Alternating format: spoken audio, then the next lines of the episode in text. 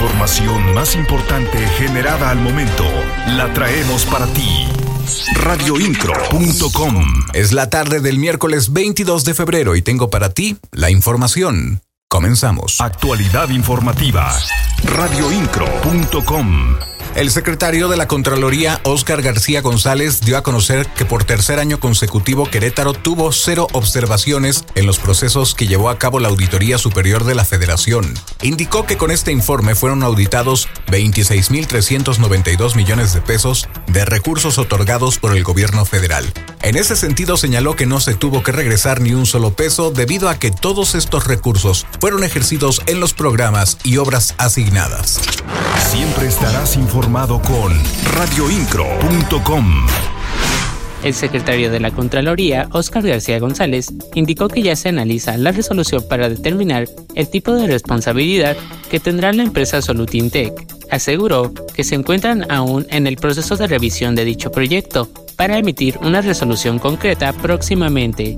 Este, ya me pasaron el proyecto de resolución, la estamos revisando, entonces yo espero que próximamente les demos el resultado también de esta. No puedo, no puedo adelantarte el sentido, eh, créeme que en próximas fechas también les estaré llamando porque es un tema del que sé que ustedes están muy atentos y mi obligación es dárselas a conocer. Entonces, inmediatamente que ya apruebe el proyecto de resolución, se las pasamos. Todo esto luego de que a finales de agosto se registró la caída de una de las traves de este puente derivado de las obras que se realizan en Paseo 5 de febrero. Alexis Morales, Agencia Incro. Las noticias de Querétaro están en radioincro.com. Con una inversión de 7 millones de pesos, la Secretaría de Desarrollo Sustentable de Gobierno del Estado y el municipio de Querétaro lanzaron la convocatoria del programa Kits de paneles solares que tiene como objetivo impulsar la competitividad de las micro, pequeñas y medianas empresas. Esto busca fomentar el ahorro de energía eléctrica con la instalación de sistemas fotovoltaicos de generación distribuida, apoyos que están destinados específicamente a las MIPIMES.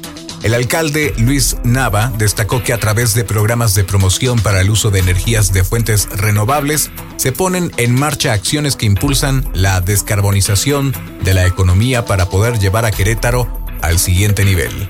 Los beneficiarios podrán contar con hasta 78 mil pesos para la instalación de paneles solares en sus negocios. Radioincro.com, el medio en que puedes confiar.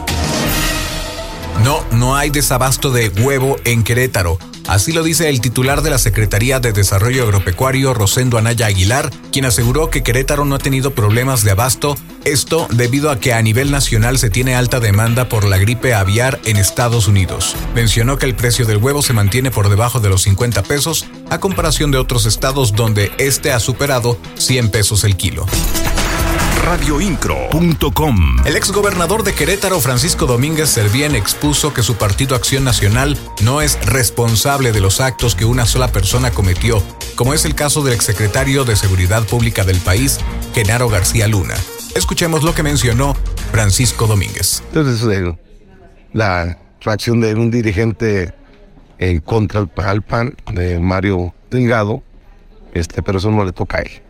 Está, ahí está eh, los el instituto electoral este puede tuitear lo que él decide, pero en absoluto le toca a él. Entonces, desde su perspectiva, no hay responsabilidad, digamos, por parte de Acción Nacional y en este caso, en este tipo de partidos. ¿Por qué?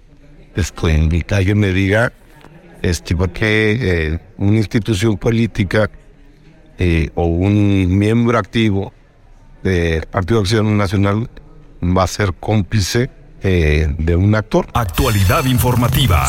Radioincro.com. Ya se había anunciado y esto ahora será una realidad.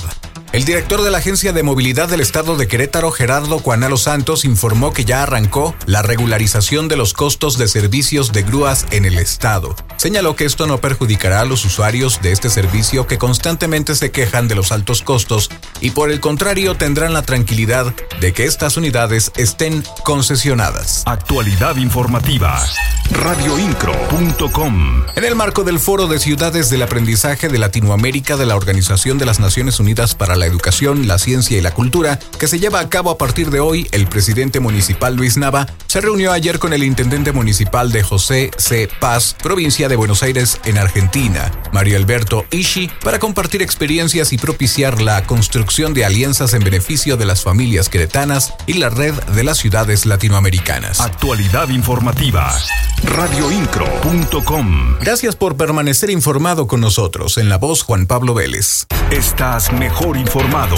Radioincro.com.